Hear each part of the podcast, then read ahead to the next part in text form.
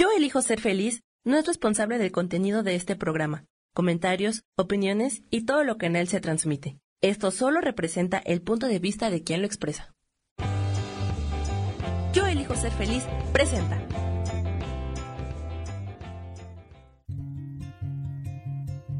Volver a brillar, volver a sentir vitalidad. Bienvenido al programa.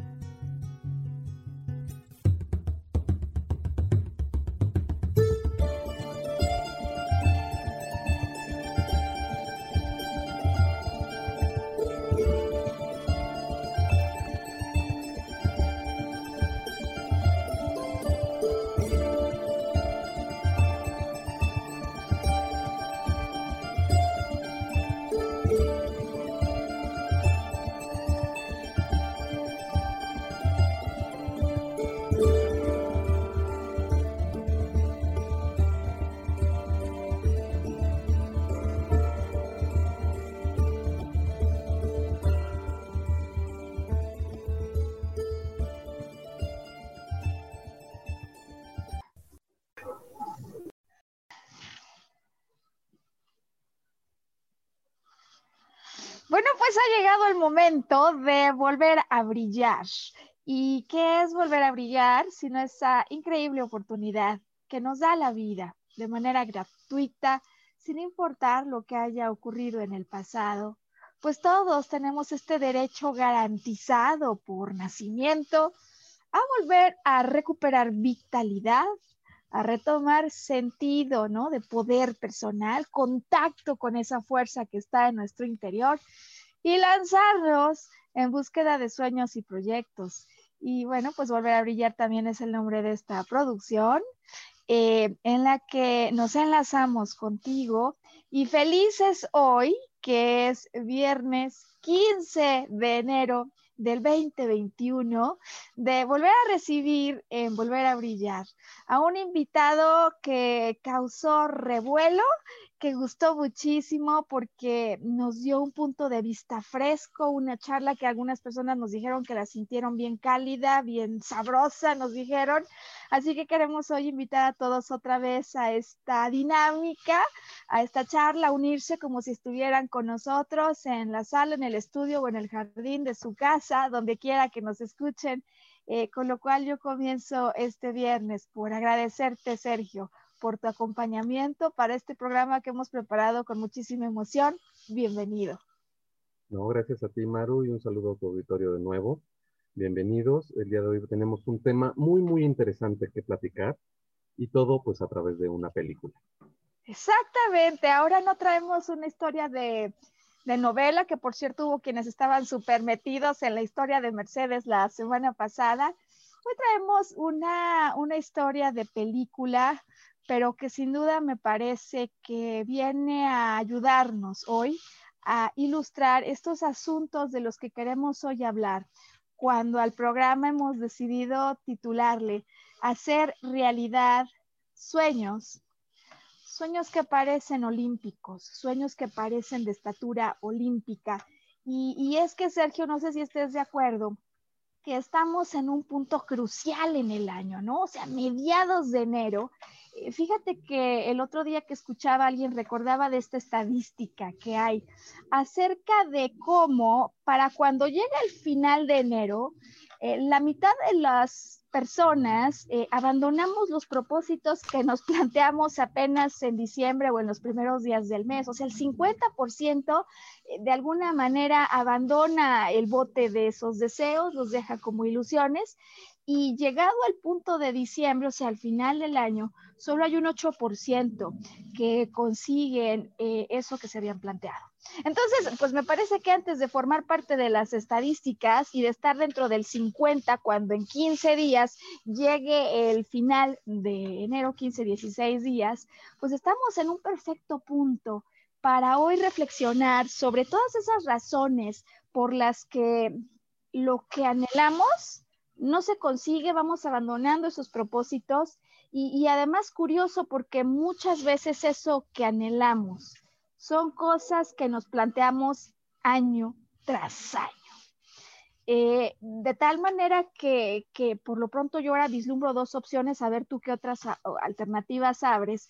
Eh, yo he pensado en todas esas veces en las que uno dice, pues yo sí quiero correr la maratón, o sea, yo sí voy a correr la maratón, y, y, no solo lo pone con el deseo de la uva, sino que lo tiene claro en la mente y el corazón, lo dice a los amigos, está orgulloso, eh, y no es, que, no es que no haga, sino que de repente a lo mejor ya si vemos al 15 de enero lo que estás haciendo para conseguir eso que te habías planteado, pues a lo mejor esa persona, queriéndolo sin querer, ya está eh, cargando pesas, cargando pesas en una ruta que a lo mejor algunos dirían, oye, no, eso sí lo va a fortalecer, pero que puede parecer una ruta que de pronto me va a desviar de conseguir lo que yo quería. O, o quienes de repente dijimos, sí, yo voy por esto y es la, no es la 1, no es la 2, es la 20, que vamos por eso y de repente el año arranca con un portazo como cuando alguien quiere ir a las Olimpiadas y, de pronto le dicen que no calificó, ¿no? Entonces yo veo estas dos alternativas. ¿Qué otras ideas se te ocurren a ti como para ejemplificar y poner el punto de partida? Hoy que vamos a hablar de hacer realidad sueños que podrían parecer olímpicos. Híjoles, Maro, yo creo que este es un tema muy, muy, muy grande. Yo cuántos de todos nosotros no llega el fin de año y dice, ahora sí voy a hacer ejercicio, ¿no? Y es una realidad. Ahora porque estamos en pandemia, pero realmente cuántas personas pagan el ingreso al gimnasio, ¿sí? Y bueno, empezamos todos muy, muy, muy este, emocionados con el gimnasio.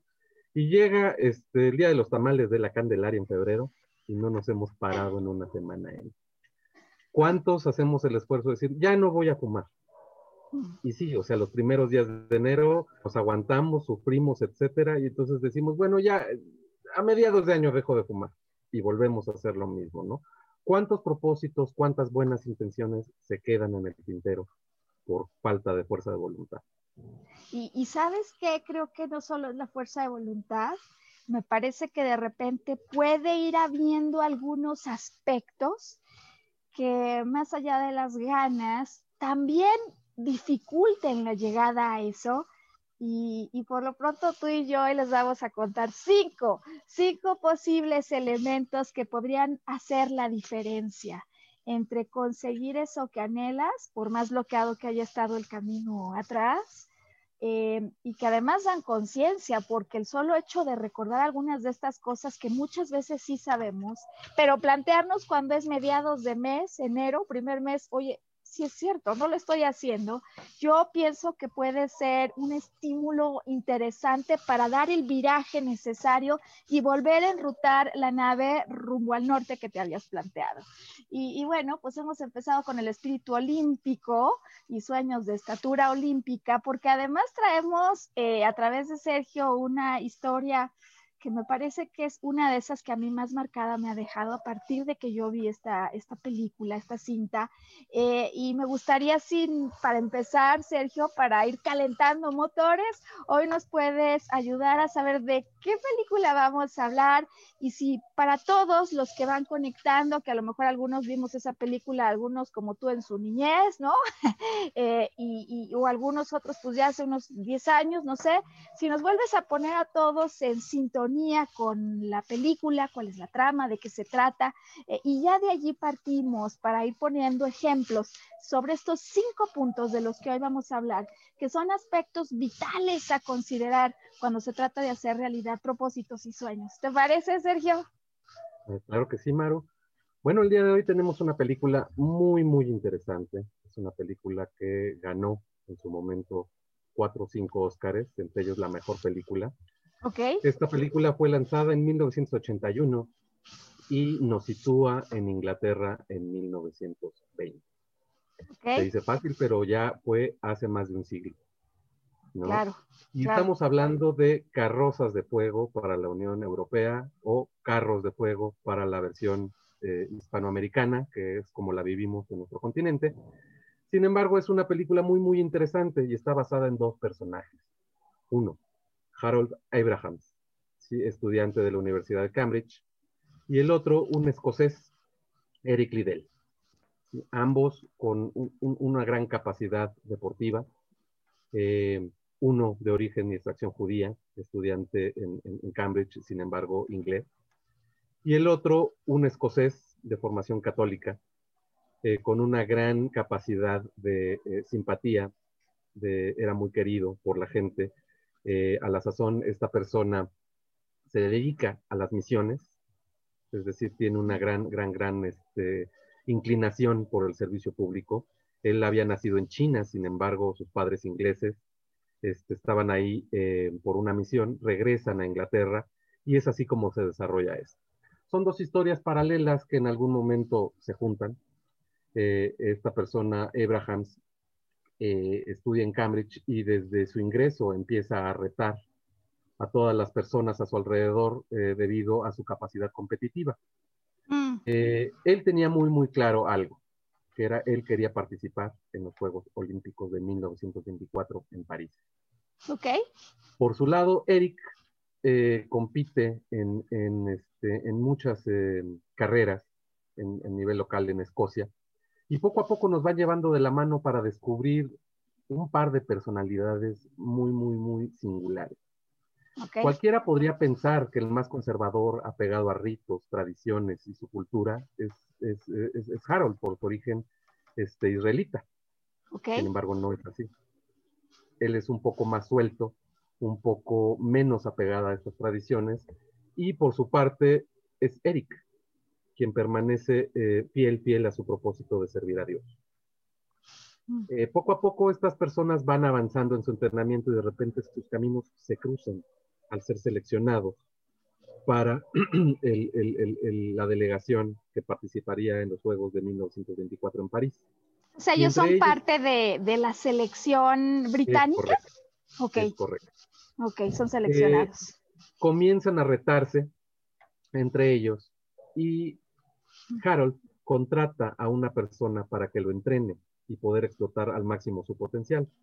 Okay. Eh, son seleccionados, empiezan a competir entre ellos y pues no hay una clara definición de cuál es el mejor. ¿Cuál es el rubro en el que ellos compiten? Eh, básicamente carreras. Hacen carreras. corredores de carreras, obviamente de pie, no en coche. Eh, son, eh, existen varias categorías, los 100 metros, los 200 metros, los 300 metros y los 400 metros planos. Ok.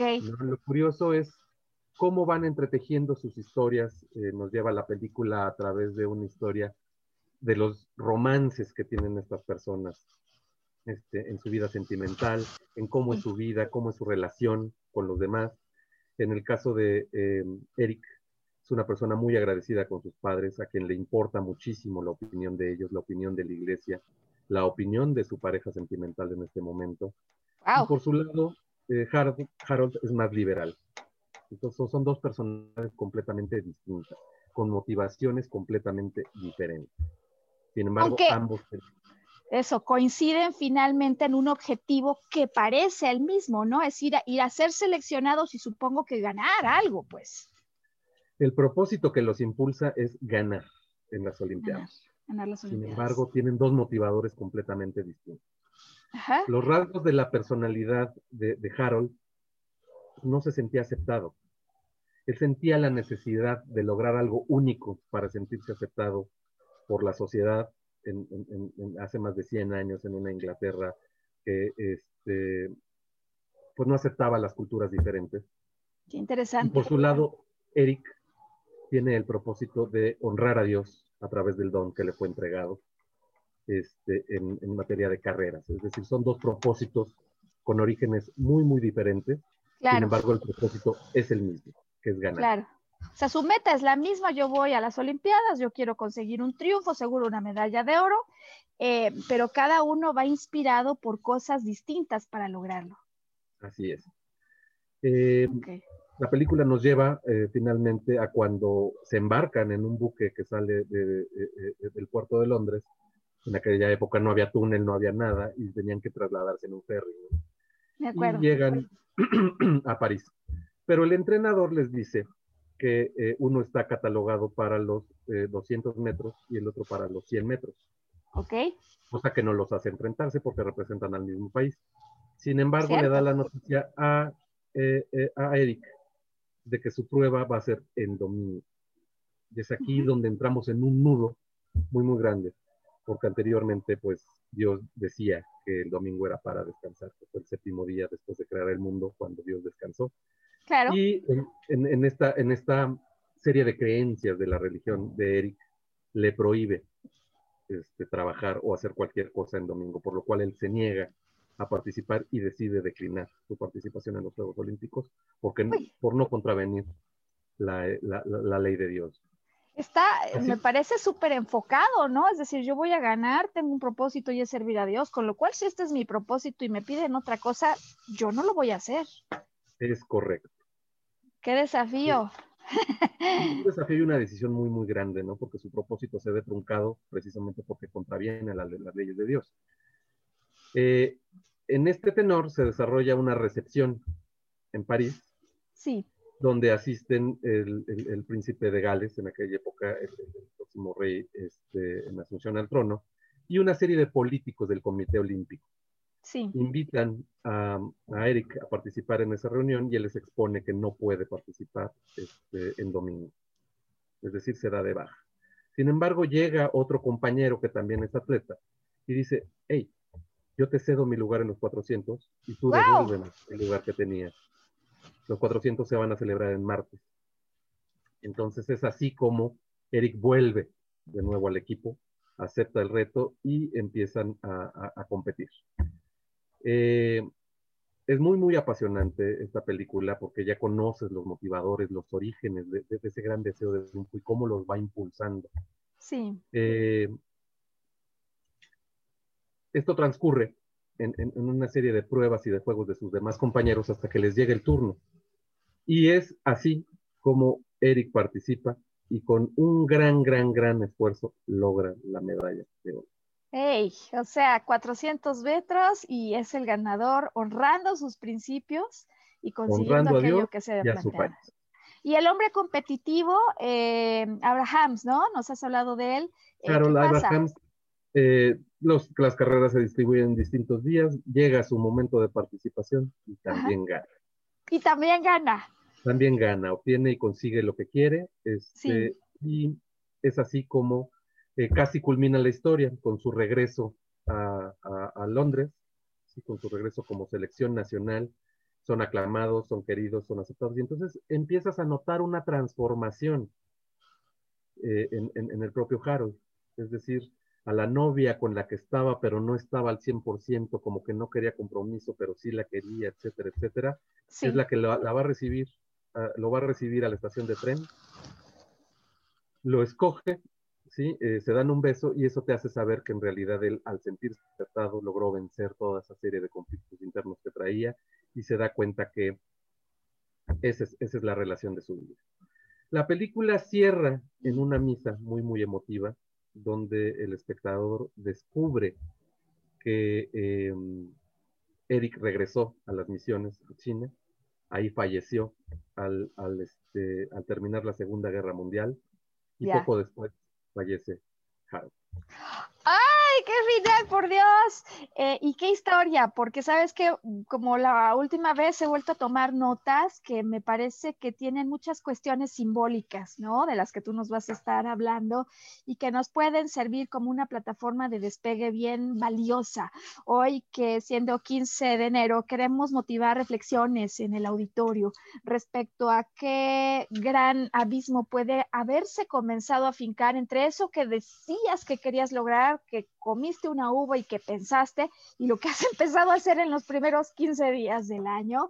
Eh, o sea que vamos a usar mucho la metáfora que nos está poniendo esta película, y yo te propongo que entonces hagamos aquí la primera pausa para que los segmentos y formatos del programa que lo requieren inserten en este punto la pauta comercial y al regresar comencemos ya a conversar acerca de esta metáfora y los cinco elementos que nos ha parecido a ti y a mí, ¿no? En preparación al programa, que bien vale la pena compartir porque inmediatamente le permiten a uno reflexionar y accionar cambios que pueden ser muy oportunos cuando todavía no hemos acabado el primer mes del año y no queremos ser de ese 50% que desiste de eso que se había propuesto. ¿Por qué? ¿Por qué razón? Bueno, pues continúa con nosotros en cuanto volvamos de esta primera pausa.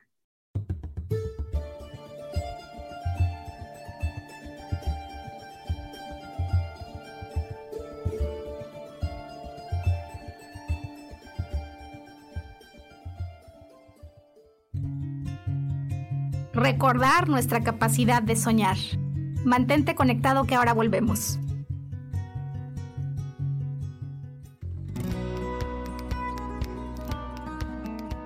A veces es necesario tener una guía o un consejo sabio. Y qué mejor que sean los animales de poder a través de una sesión que se llama Tonal. Soy Soja. Hagamos una cita cuando tú gustes. Búscame en mi página que se llama Angelicosidades. No lo olvides. No es el destino, sino el viaje que esta Navidad tu camino continúe lleno de energía.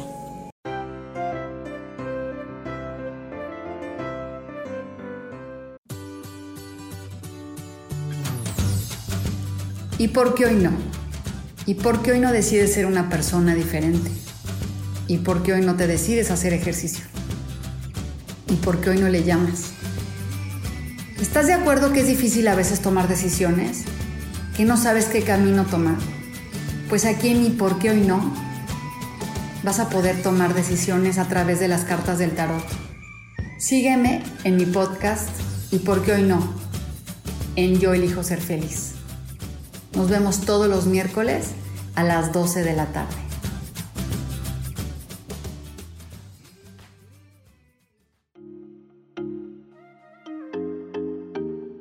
Hola, soy Virginia Cuesta y voy a estar todos los lunes a las 10 de la mañana, Ciudad de México, en Soy Dueña de mi Historia.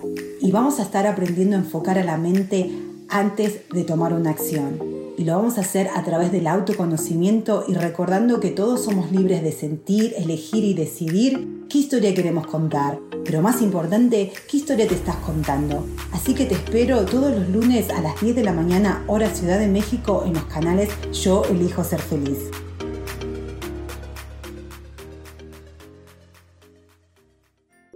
Hola, soy Gracie. Te invito a mi programa Despertando la Magia de Vivir, todos los lunes a las 12 del mediodía. Un espacio especial donde encontraremos juntos las maravillas de la vida manifestada y más importante aún, descubriremos esa magia de Dios que está dentro de nosotros. Te espero.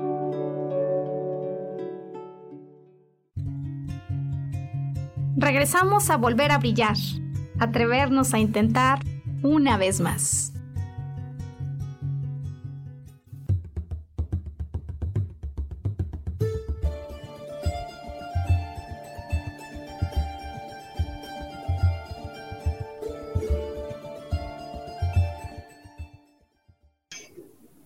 Comenzamos eh, la segunda parte del programa, Sergio.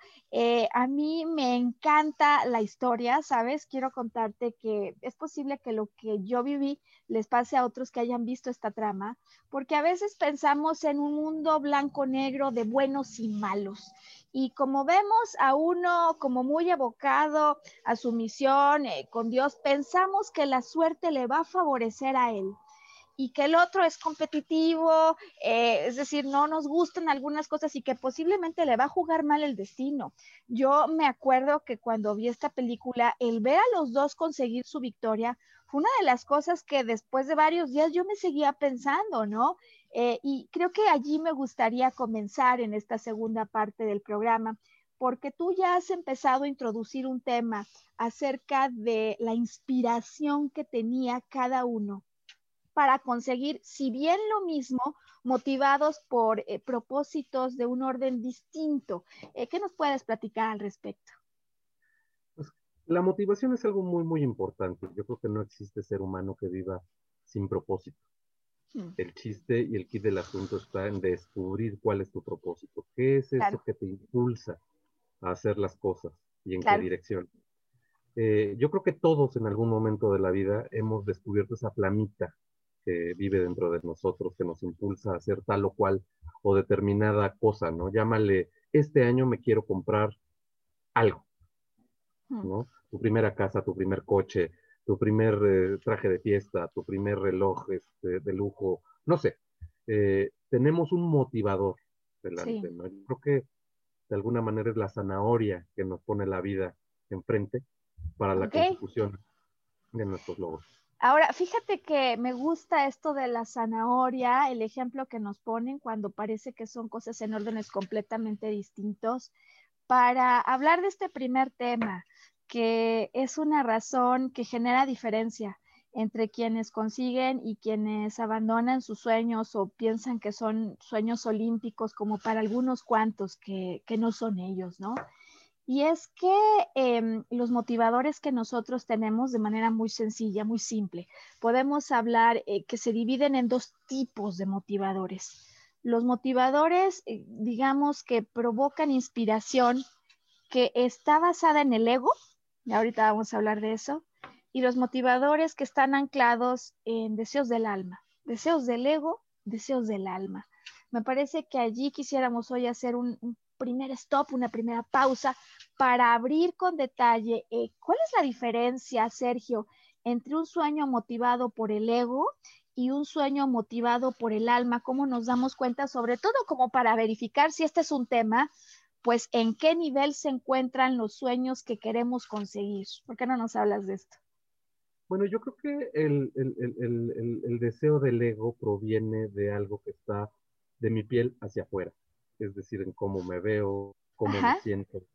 Eh, por ejemplo, un, deseo del ego es, quiero comprarme un coche maravilloso, ¿no? Sí. Y un deseo del alma es algo que nace dentro de ti, que satisface una necesidad y un anhelo que tienes. A diferencia del quiero comprarme un coche rojo que sea veloz, que sea lujoso, que sea elegante. ¿sí? Quiero tener una movilidad completamente placentera. Oh, una movilidad placentera. Ok. Si es rojo, si es azul, digo, tú le puedes poner el color que tú quieras. Sí. Pero hay que centrarse en la función de las cosas.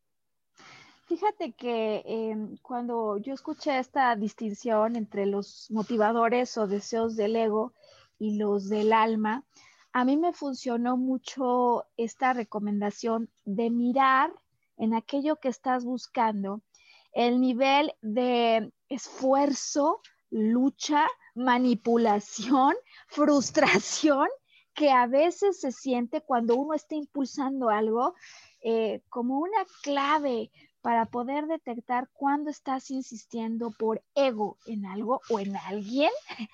Y cuándo cuando estás buscando esto, te sientes en tal expansión, bienestar, ya decías tu placer, amor, libertad. O sea, ¿dónde lo que voy a perseguir me hace sentir de corazón expandido? ¿O dónde lo que voy a perseguir o lo que estoy persiguiendo me hace sentir de corazón restringido? Porque aún un mismo sueño se puede perseguir saliendo del corazón restringido. Eh, a mí me ha pasado, ¿no? claramente cuando estoy, por ejemplo, atrás de algo que desde los primeros momentos en el contacto con eso que yo quiero tener, poseer, ¿no? O ser parte de eso, eh, hay una diferencia sutil en las experiencias que he tenido que son muy expansivas, que ocurre casi desde el primer momento. en el primer momento uno lo siente, lo sabe el corazón, lo que pasa es que no estamos tan acostumbrados a hacerle caso, ¿no? Eh, y me llamaba la atención, Sergio, tu punto de vista y me gustaría pedirte que lo compartas con el auditorio, porque yo decía que para mí el competitivo, por ser tan competitivo, estaba fuera de circunstancia. Sin embargo, tú lees atrás de la película un motivador distinto en él, que si bien por supuesto en otro carril, igualmente le pone un nivel de expansión que le trasciende a él. ¿Podrías platicarnos un poquito de cómo lees tú lo que motiva a... es, ese es Abrahams, ¿verdad? Abrahams. Abraham. si nos puedes platicar un poco de su motivador más profundo. Yo creo que en este caso de la película, el motivador lo que, es un ser humano, es un ser sintiente. A pesar de que su personalidad no refleja este, el candor que tiene, por ejemplo, Eric, no refleja ese grado de humanismo que tiene Eric y el eh, Harold es un poco más egoísta. Hay algo dentro de él que lo mueve, que lo motiva, es decir, sentirse aceptado, sentirse querido, sentirse completamente abrazado por todos los que lo rodean, ¿no? Y él piensa que a través de, algo tangible, como un premio, como una medalla de oro, va a resolver esto. Sin embargo, esto viene muchísimo más allá de haber ganado la medalla. Sí. Yo creo que cuando todos vemos un atleta olímpico que ha triunfado frente a muchos compañeros competidores, existe un grado de admiración tan grande por esa persona que todo el mundo queremos estar cerca de ellos. Claro, claro. En este sentido, yo creo que los motivadores son algo tan poderoso y tan capaces de mover montañas. Te quiero platicar un poquito, una experiencia personal que ejemplifica ese motivador. Eh, yo tuve la desgracia de perder a mi madre eh, seis meses antes de terminar la universidad, ¿no? Eh, pues iba bien, en la escuela me faltaban solo seis meses y yo me planteé todo esto en medio de la pena, ¿no? Es decir, si yo ahorita me siento a llorar mi pena y a, decir, voy a dejar un semestre, nunca voy a regresar a la universidad. ¿Qué es lo que hice en ese momento? Pues cerré las cortinas del dolor, del sufrimiento y regresé a la escuela porque tenía el motivador de, decir, esto lo termino porque lo termino, ¿no? ¿Por qué? Pues por, porque era lo que mi mamá quería, es un bien para mí y ahorita tengo que anclarme a este propósito, ¿no? Y eso fue lo que me dio a mí la capacidad en algún momento de sobreponerme a las circunstancias, de regresar a los dos días a la escuela y de terminar lo que había empezado. Entonces, creo que este es un ejemplo muy, muy claro de que cuando las cosas se anclan a tu alma y las mueves así, contra viento y marea, puedes conseguir.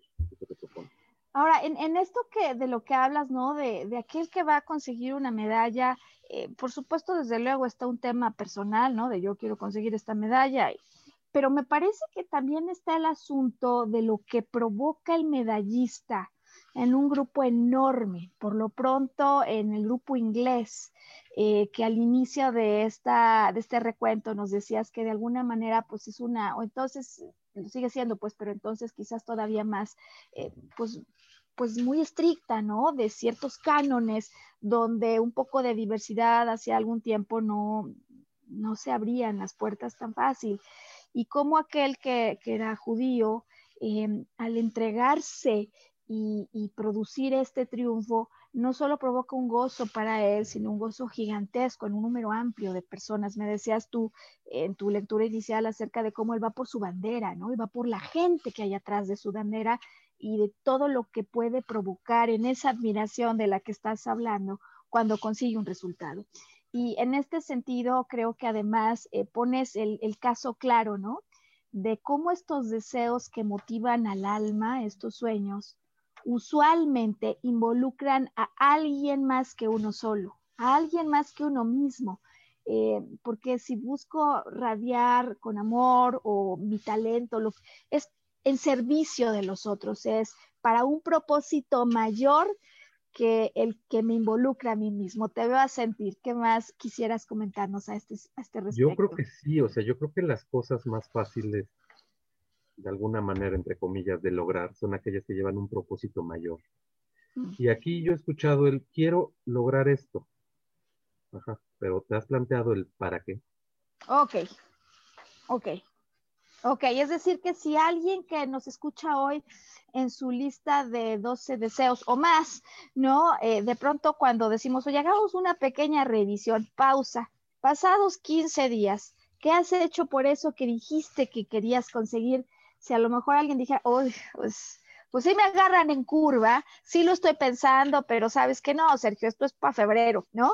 Eh, no importa que lo quieras posponer para febrero, eh, creo que sí es relevante comenzar a hacer una verificación no solo de qué quieres, sino de para qué quieres eso. Y sobre todo si a lo mejor digo yo, no, yo quiero, pues yo quiero conseguir eh, un departamento, porque en este sentido eso me va a permitir comenzar una nueva vida con mi pareja y pero se me olvida empezar a sentir, lo has dicho tú, de humanos sintientes la emoción, el sentimiento que va a surgir de esto y cómo eso lo puedo poner al servicio de otros de mi familia, de mi mujer, eh, nos quedamos cortos, ¿no? En la intención y es como si quisiéramos hacer carreras, decías tú que hay de 400 metros, de 200 metros, cosas muy grandes, pero sin el motivador con la misma intensidad, o sea, sin un motivador así de largo, así de amplio como el sueño. Creo que de esto se trata este primer punto. Y no sé si para antes que pasemos al siguiente, tú piensas que hay algo más que debíamos comentar al respecto. Pues básicamente cuando te planteas el para qué, quisiera hacer énfasis en esto, es como si conectaras toda esa energía que tienes dirigida a la consecución de algo, es como si le pusieras un amplificador okay. a la energía y al deseo que llevas, ¿no? Ok, ok, o sea, carreras largas, ponle un amplificador, como cuando dicen en sus marcas, listos, fuera, eh, y de tal manera que tú mismo antes de salir te asegures que, que, lanzas el llamado en sus marcas listos fuera. Esto va, como dicen los niños cuando están jugando, por mí y por todos mis compañeros, ¿no? Uno, dos, tres, por mí y por todos mis compañeros. Eh, ¿Qué nivel tienen los sueños que te estás planteando? Son largos, la meta es lejana, parece olímpica, eh, pero el para qué quizás, eh, aunque a veces lo piensas, luego mismo te haces bolas, ¿no? Eh, yo por mucho tiempo, Sergio, como, como muchos saben, he estado en este tema de la búsqueda de pareja, ¿no? Y sí me puedo dar cuenta que en muchas ocasiones cuando he insistido y he peleado demasiado cosas que no parecen ser eh, como fluir tan naturalmente, eh, a lo mejor yo misma me he ofuscado y he perdido el verdadero objetivo, ¿no? Porque si de lo que se trata es de ser expansivo, de celebrar la vida, de participar a otro de la dicha y del amor que tienes, pues ya de entrada estándolo buscando así, o sea, irlo a buscar con ese sentido de lucha, de fuerza, de, de esfuerzo, pues la verdad es que como que te saca de carril, te manda como al lanzamiento de jabalina cuando de lo que se trataba el objetivo era otro. Entonces, me parece que este es el punto de partida y posiblemente para muchas personas un punto en el que te quedas. O sea, con eso dices, ahí me quedo.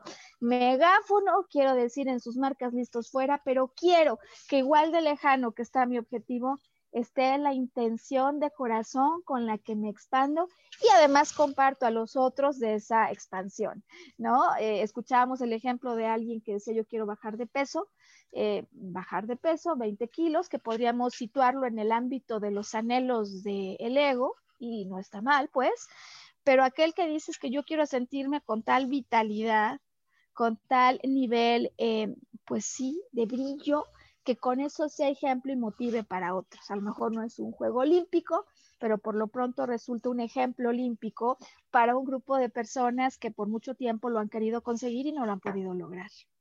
Pero fíjate lo que estás diciendo, Maru, esto es muy, muy interesante, porque un deseo que proviene del ego no tiene un para qué, no tiene un propósito. Okay. Y un deseo que viene del alma sí tiene ese para qué. Llámese lo que sea. Ok, tú ponías el ejemplo, quiero un departamento. Sí. Sí, pero ese departamento, ¿para qué? Okay. Para que vivas cómodo, para que vivas contento.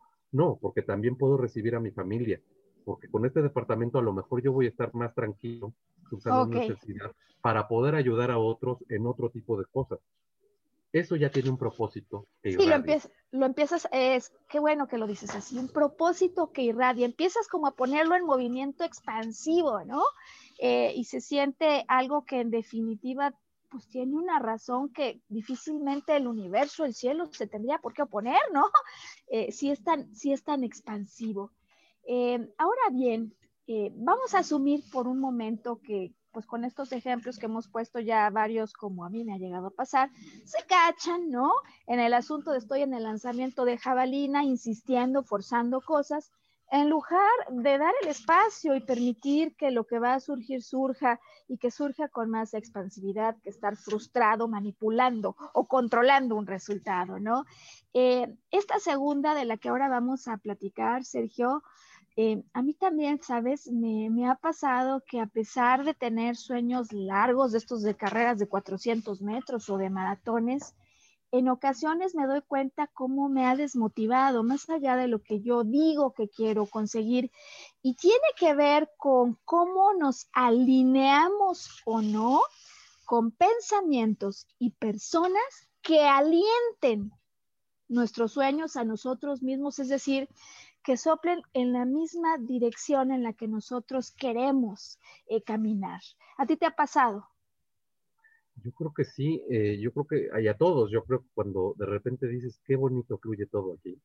Sí. No se trata de que la vida en ese momento te dio un impulso, Se trata de voltear a ver a tu alrededor y ver con quién estás. Obviamente, eh, esto es una ley física. Sí. Si estás negativo, atraes la negatividad. Si te rodeas de gente positiva, gente que no es tóxica, gente que, con la que no, no, es necesario tener una relación completamente estrecha. Sin embargo, gente que está vibrando en esa misma armonía, las cosas se facilitan y esto está demostrado. Ahora, esto que estás diciendo a mí me parece importante comentarlo como en doble clic, porque cuando uno está así extasiado, arranca el año, estamos todavía con la cosa de la cena de anoche, cuando está uno en ese espíritu alto, pues claro que conectas con las cosas que te van a seguir alimentando de esas ganas. Y entonces ese día te pones la película del secreto o te pones a leer el libro de algún autor que te motiva muchísimo.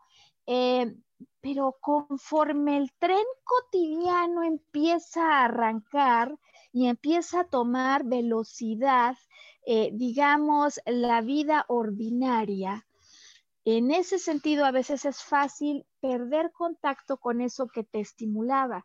Y entonces empieza el día, tomo el celular, veo las noticias, ya viene la cepa sudafricana, que ahora en Japón se encontraron otra, eh, y empiezo a meterme en problemas que no parece que tengan solución y que bajan este sentido de poder personal con el que empecé a principios de año. Eh, qué importante a partir de que alguien me lo recomendó y por lo tanto ahora quisiéramos entregarlo a quienes nos acompañan, poder tener claros cuáles son las personas y recursos que para ti resultan conectores con esa sensación de poder personal porque a lo mejor no es que lo diga todos los días, pero a ese motivador que a mí me ayuda tanto los domingos lo escucho. O posiblemente las noches, claro que en lugar de estar metiéndome en la vida de todo el mundo que ni me importa, pues yo puedo dedicar una media hora a escuchar las reflexiones que hay en este programa, que cada que escucho me vuelve a recordar que sí lo puedo lograr. Y te veo sonreír y estoy segura que tienes algo más que decirnos al respecto. Sí, yo creo que esto es muy, muy importante, es buscar, es como, como elegir el menú, como cuando vas a un buffet. Si sabes que determinado alimento no te cae bien. Y a veces, bueno, se te antoja mucho, probarás un poco, ¿no? Sí. Pero existe un patrón de qué sí te cae bien y qué no es lo que te cae bien. Y tú eliges lo que te gusta y que te cae bien. O así debería de ser. Es lo mismo con las personas que te rodean, ¿no? Tú vives en una convivencia con todo tipo de personas. ¿Por qué? Porque cada uno es un mundo y cada quien es diferente. Sin embargo, si tú optas por establecer una relación mucho más estrecha con aquellas personas que te benefician, no quiere decir que cortes de tajo la relación con personas que, que, que, pues, no vibran en la misma armonía o en la misma frecuencia que tú. Sí. ¿no? Quiere decir que te inclines y estreches un poco más a esas personas que te hacen bien. Fíjate que, te escucho y, recuerdo esta situación cuando yo empecé a decidir que, quería dedicarme a estos temas transpersonales, ¿no? Y, que me planteé comenzar a dar programas de formación. Que cuando tú vas con tu proyecto, lo cuidas y de repente entra la llamada, el día que estás allí en eso, de algún familiar o de algún amigo y te dicen, ¿qué andas? Y le cuentas con emoción esto. A veces eh, estas personas, y no es queriendo, ¿eh? En cinco segundos tienen la capacidad de desinflar toda la ilusión como si fuera una, ¿no? una llanta que se ha inflado y de repente, ¡pum! Cuando con un comentario te participan la forma en la que ellos viven y creen el mundo. No, ¿cómo? Pero de eso no se vive, ¿estás seguro? Eh, no, ten mucho cuidado. Y entonces hoy uno empieza a permitir que esas descalificaciones pesen más que los motivadores que uno tenía. Atención, a las personas y a los ambientes y contextos en los que te estás involucrando, que tanto te alientan o no para lograr lo que deseas. E, ese me parece que puede ser un segundo punto porque tienes que rodearte de todo aquello que va a ayudarte a realizar tus metas. Hay quien dice, oye, pues es que no se vive de eso. Yo cuando decidí eh, mantenerme en firme, no hacia la jabalina, sino a la carrera de los 400 metros, Sergio, por poner solo la, la metáfora, decidí fijarme en quienes sí consiguen en su carrera de 400 metros tener éxito. Porque eso para mí se vuelve la inspiración y la potencia para decir si otros pueden, yo también puedo. Y me parece que esos a veces son los ejemplos que no buscamos deliberadamente, eh, sino que, pues porque además nadie nos dice, ¿no? Sino que nos planteamos la meta, vamos adelante. Y, además creo no solo es el tema del apoyo moral, sino lo que puedo yo aprender si tengo la apertura de reconocer que yo a lo mejor en esto no me he iniciado, pero hay otro que ya tiene camino recorrido del cual puedo aprender. Son esas dos cosas, ¿no? Motivación, que no te ponchen la llanta, pero por otro lado, aprendizaje de aquel que ha recorrido más camino que yo, que está haciendo bien, porque algo tiene que saber que posiblemente yo todavía no sepa. ¿Estás de acuerdo? ahora que lo mencionas, bueno, y, las personas que nos escuchan dirán, bueno, sí, pero es que yo no puedo vivir en una burbuja, este, quitando a esas personas que no, no vibran conmigo de mi alrededor. No, pero lo que puedes hacer es establecer un filtro. Claro. Hay cosas que dejo entrar y hay cosas que no dejo entrar. ¿No? Por me ejemplo, gusta. Si, viene, si viene un amigo que es muy querido y me dice, oye, pero dentro de tu proyecto esto y esto y esto y esto y esto, como yo ya conozco claro. cómo vibra, lo Claro. único que voy a decir, filtrar ese pensamiento, decir, así lo crees, está bien. Y sabes que me gusta la idea del filtraje porque a lo mejor también no solo es, oye, a partir de mañana no voy a hablar con nadie, sino más bien con quiénes sí, con quiénes no establezco contacto en relación a los proyectos que yo quiero. ¿no? Es un filtraje eh, que sea inteligente y sí una elección deliberada de en quiénes te apoyas, en qué personas vas eh, poniendo la vista para que te alienten y te enseñen rumbo a lo que tú deseas. Alineación entonces de pensamientos de personas que estén en el canal, en el carril, en la competencia eh, a la que tú aspiras ganar, ¿no? Ahora hay un tercero, dijimos que eran cinco, llevamos dos. Este, este tercero, fíjate que podría ser para mí uno de los elementos más reveladores de las razones que hay por las que no consigo algo. Y es que decimos que en relación a tus metas, donde tú pones la, e- la atención, ahí estás poniendo la energía. Y donde te concentras, entonces es donde tienes posibilidad de ver florecimiento. Eh, con, con la pregunta, digamos, para quienes nos acompañan de, ¿qué has hecho durante estos primeros 15 días del año? ¿Y cómo compara el tiempo y energía que le has metido a lo que hayas hecho en estos primeros 15 días con la lista de anhelos que tenías eh, cuando sonaron las 12 campanadas?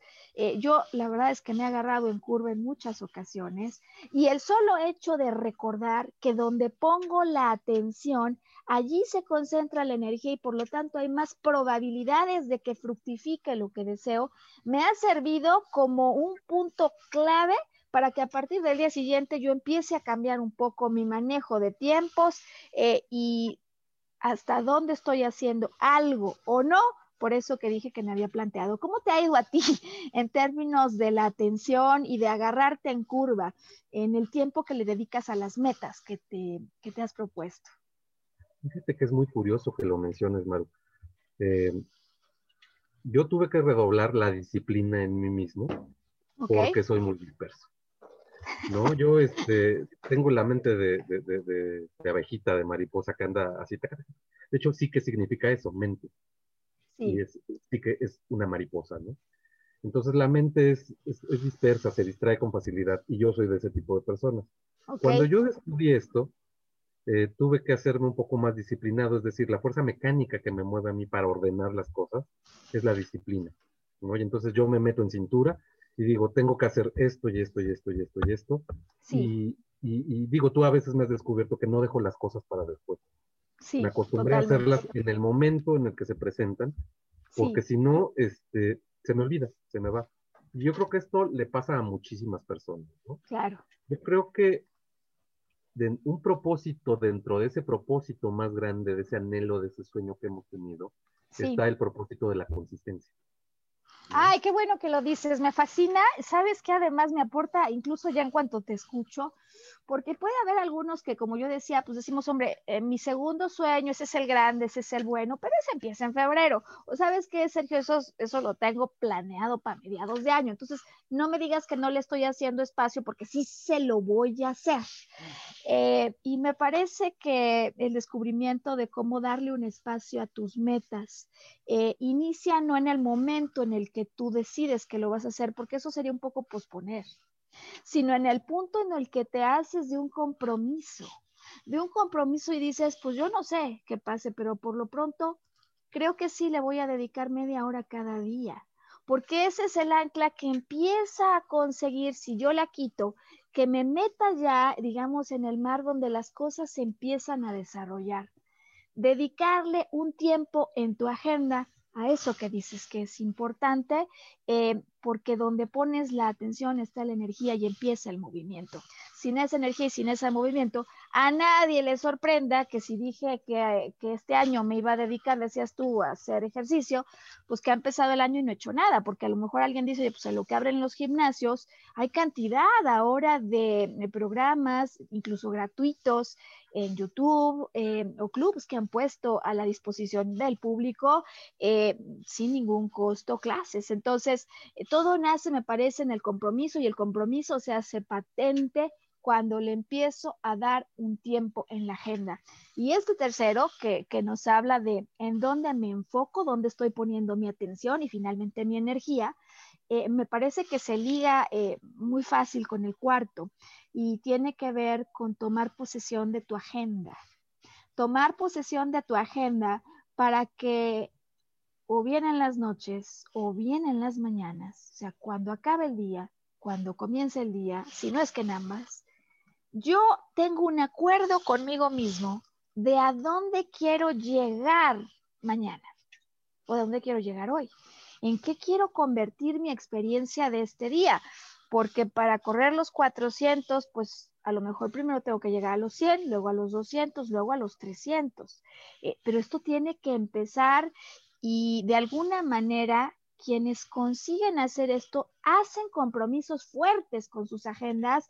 Los atletas en general, estos olímpicos, ya podremos imaginarnos cómo empiezan su rutina. Además, entiendo que desde horas muy tempranas en el día, porque están comprometidos y no solo es que dicen sí lo voy a hacer, sino que toman posesión de su agenda planeando al inicio o al final del día aquello que quieren conseguir eh, escuchaba a alguien que daba este consejo y la verdad que me ha hecho reflexionar y me parece que es algo que me gustaría entregar y preguntarte a ti cómo te ha ido en tu experiencia con esto. Él decía que a sus metas les pone un dibujo, un dibujo o encuentra un recorte, una imagen que se relacione con eso que él se ha planteado.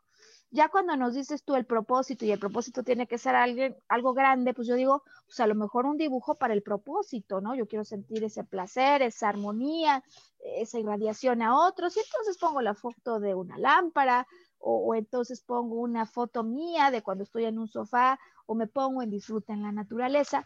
Finalmente, imágenes que son poderosas porque en términos de cómo ocurren las cosas, aunque la mente racional va planteándose caminos, la, la, mente controlada por el hemisferio derecho, que es la creativa, funciona y comunica, graba y toma mucho en el intercambio con los símbolos. Entonces, cada noche tener una inspiración visual eh, de mis metas, de lo que quiero conseguir, o por lo pronto una bitácora, para que además le ponga un lugar en la agenda, puede ser tremendamente importante y no siempre, ¿no? Dejamos esos espacios, a veces permitimos que el día empiece en carreras o que termine cuando estamos demasiado cansados. ¿Cómo te ha ido a ti, Sergio, con esto de al llegar la noche o al comenzar el día, eh, visualizar lo que quieres lograr, poner atención y dedicarle un tiempo a planear cómo el día puede ayudar para eso? Has tocado un punto muy, muy interesante, Maru, los símbolos. ¿no? Los símbolos es una representación mental de algo, ¿no? Ok. Eh, cuando tú tienes tu símbolo, hablabas de una lámpara que significa iluminación, sabiduría, este, etcétera. Cada quien tendrá su concepto. Sí. sí. Simplemente, y lo relacionas con ese gran objetivo que tienes tú. Y ya sabes que es, tu mente lo hace en automático. Entonces, claro. si tú posposicionas cualquier símbolo en un lugar visible, mm. tanto en la mañana como en la noche. A la hora que tú lo veas, en automático tu cerebro está reafirmando esa idea que tienes. ¿no? Y eso lo que va a hacer también es ponerle un lugar en tu agenda. Tú sabes que transitas por ahí. A lo mejor es la puerta de tu closet, la puerta de tu vestidor, la puerta del baño, la puerta de lo que tú quieras, ¿no? Y ahí lo pones. Le estás dando un espacio en tu agenda y le estás dando energía. Wow, me encanta lo que has dicho porque abrir la puerta, o sea, pegarlo en la puerta para que abra la puerta, ¿no? Para que dé el espacio a que toda esa corriente de energía y de claridad y compromiso empiece a ocurrir. A veces lo pensamos y luego no lo hacemos. Si estamos a día 15, yo creo que bien vale la pena, además que tanto tiempo te puede tomar, ¿no? Conseguirte una imagen poderosa que además te motive y que guarde significados. Ya decías que los símbolos, ¿no? Son un lenguaje de la mente y son favorecen muchísimo el que podamos encontrar diferentes significados. En el sentido, digamos, inverso, a veces cuando yo ya tengo claro un sueño y busco mi lámpara o, busco, ¿no? Eh, si lo que quiero es sentirme expandido y amplio, entonces busco un espacio, por ejemplo, verde, grande, Luego viene un, juego recíproco y es que el símbolo que yo veo y el que observo me da significados adicionales, es decir, me ayuda a plantearme incluso para qué es más largos. Eh, y me parece que con estos cuatro puntos que ya hemos ido presentando, ¿no? Eh, lo único que nos falta es hablar del último, que en muchas ocasiones es el primero, Sergio. Y, y, creo que este da para quizás más de un programa, pero me gustaría por lo pronto introducirlo y ver las reacciones del público. Cuando hablamos del sentirse merecedor, el sentido de merecimiento en relación a eso que estoy buscando, ¿no? Es decir, ¿cuántas veces pues sí quiero un trabajo que me pague muchísimo? Ya dijimos que vamos a ponerle un poco más de volumen a ese sueño para que no se quede con el ego, pero por ahora me voy a quedar aquí en el terreno del dinero, pero en el fondo, en el fondo, la última vez que tuve un, un, trabajo en el que ganaba, yo sentía que ganaba más de lo que merecía o más de lo que realmente tendría que haber ganado. Hay un principio espiritual que habla de cómo si tú en algún momento de tu vida has percibido una cantidad eh, de dinero tal para la que en conciencia no te sientes merecedor, tarde o temprano eso lo vas a perder, porque lo que sostiene las cosas es esa conciencia de merecimiento que en el fondo se vincula profundamente con los niveles de amor incondicional que estás emitiendo por ti mismo. Ya te veo a sentir y, quiero decirte entonces que nos platiques, ¿no? Acerca de este tema en el que tienes tantas cosas que compartir. Fíjate que digo, desde mi muy, particular visión personal, eh, no es lo mismo que tú. La, mente es un elemento megapoderoso. Es el origen de todo lo que conocemos como real. ¿no? Tiene un poder de creación completamente impresionante y digo, esto da para muchas cosas más en otros programas lo, podremos este, platicar, si tenemos oportunidad.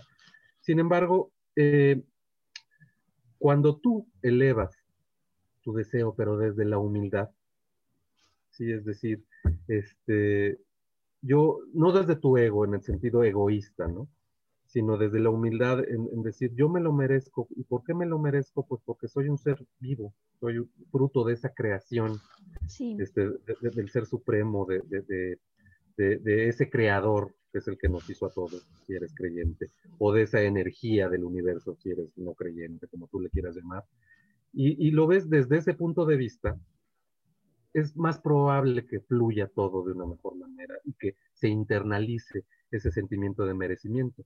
Porque si mm. lo haces desde el punto de vista, yo me lo merezco porque soy grande, soy este, no tiene una, connotación positiva de aceptación. ¿Sabes que pones con esto el punto justo en el interruptor, me parece, que hace la diferencia entre ver la luz y ver tus sueños hechos realidad o no verlos?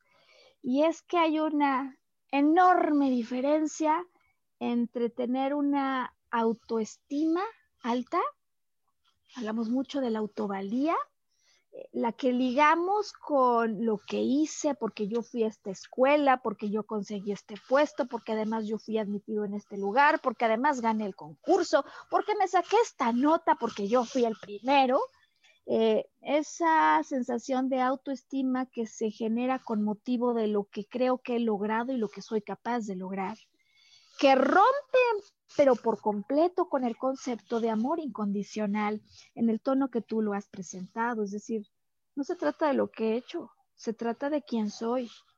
Yo soy un hijo del Creador eh, y de alguna manera yo soy parte de este universo. Con lo cual, si el universo es abundancia y es expansión, y yo soy parte de esto, yo también soy abundancia, yo también soy expansión. ¿Cuántas veces, no, Sergio, vamos rechazando los cumplidos que recibimos, las felicitaciones, los regalos que, alguien nos da? ¿Cuántas veces, de hecho, es cierto eh, que las mujeres somos las que más tendemos a hacerlo? Damos, damos, damos, damos, regalamos, regalamos, regalamos. Eh, quizás con una intención de ser aceptados porque no acabamos de confiar en nosotros mismos y en nuestro valor personal, ¿no? Eh, de tal manera que entonces, pues sí, nos vamos de alguna manera haciendo a la idea que en este mundo hay que trabajar bien duro porque si no duele no sirve. Y, y, la única manera de recibir es metiéndole duro. Y como a veces no le he metido tan duro, pues a lo mejor no merecería esto, este sueño, ¿no? Por el que quizás no he trabajado todo lo que necesitaría. Eh, me parece que muchos venimos de una generación en la que los padres, pues sí, estaban acostumbrados a esto. Eh, y no que diga yo que no se necesita una buena dosis de compromiso y disciplina, pero cuando se trata del sentido de merecimiento, las cosas cuando verdaderamente fluyen es porque yo me siento parte de este flujo de amor incondicional en el que las cosas ocurren. Eh, ¿Cómo te ha ido a ti con el sentido de merecimiento? ¿Te has cachado a veces como en pensamientos de quizás no lo merezco este trabajo porque como me peleé con mi jefe anterior, quizás no merezco este departamento porque he sido un despilfarrador? Eh, ¿Te ha pasado algo de esto a ti, Sergio? Fíjate que en mi caso personal, yo me he descubierto, ¿sí? pensando desde la arrogancia o desde la humildad. A ver, háblanos más de eso. Cuando es, tú lo acabas de describir perfectamente, cuando piensas desde la arrogancia, es, este, es decir, yo me lo merezco porque me maté en una universidad y después este, me maté tomando clases de especialización. no, no es lo que has hecho, es quién eres. Y cuando piensas desde la humildad de decir, ¿por qué? Porque yo soy parte de todo este entorno de vibración y de energía y soy parte y estoy hecho de lo mismo que el entorno, entonces, ¿por qué no merecérmelo? Y en el punto que tocabas, sí, fíjate, Maru, a mí me, cuando me cohibo mucho. Este, a lo largo de mi carrera profesional, de repente recibes un, este, un reconocimiento, recibes palabras de aliento de parte de tu supervisor o jefe, y, yo como que por dentro me retuerzo, ¿por qué? Porque me da pena, ¿no? Mm. Y es ahí donde tengo que trabajar. ¿Por qué? ¿Por qué no puedo recibir con humildad un reconocimiento o unas palabras de aliento que son fruto de mi trabajo. Claro, claro. Ya no te digo cuando alguien me regala algo, porque también me chiveo de una manera espectacular, ¿no? Entonces, este, creo que es ahí donde cada quien necesita ejercer, si, te llegas a sentir así, un poco de trabajo y decir, a ver, así como yo doy, tengo que aprender a recibir. Totalmente. y muchas veces muchísimas teorías te dicen, abre los brazos a la vida, acepta con agradecimiento y humildad eso que la vida te está entregando y no todos sabemos recibir.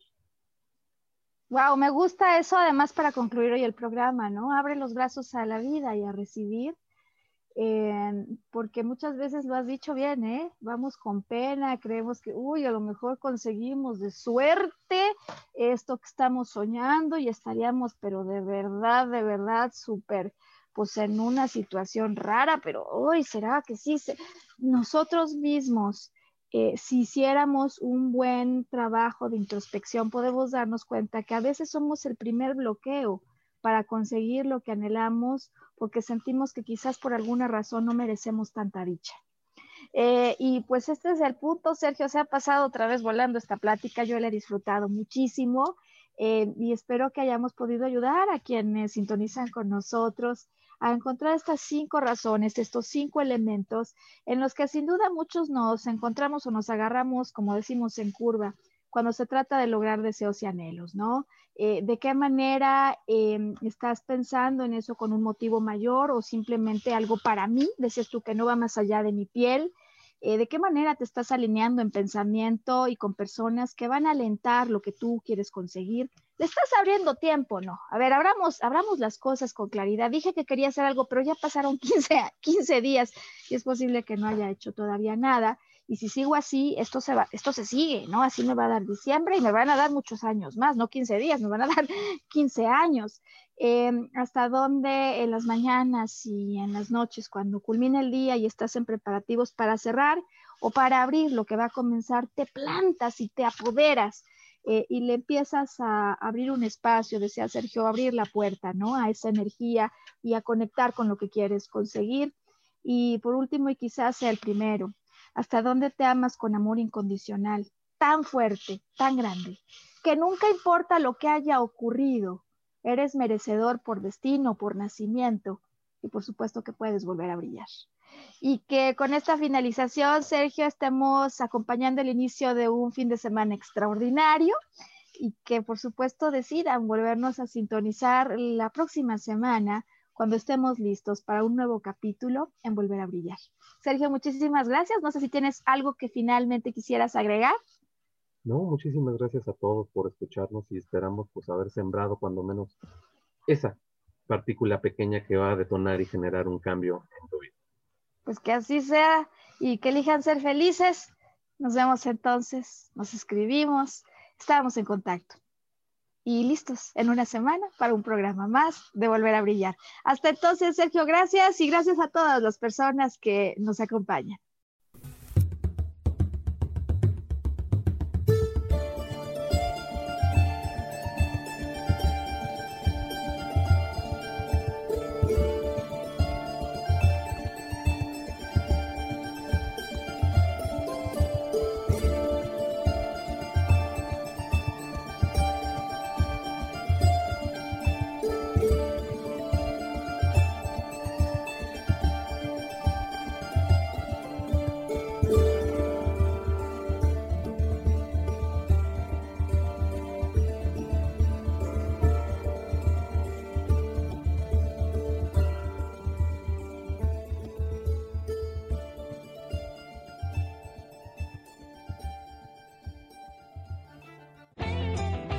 Ser feliz presentó.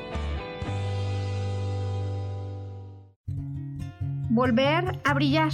Recuperar la sensación de tu poder personal. Nos vemos en la siguiente transmisión de este programa. Esta fue una producción de Yo elijo ser feliz. Derechos reservados.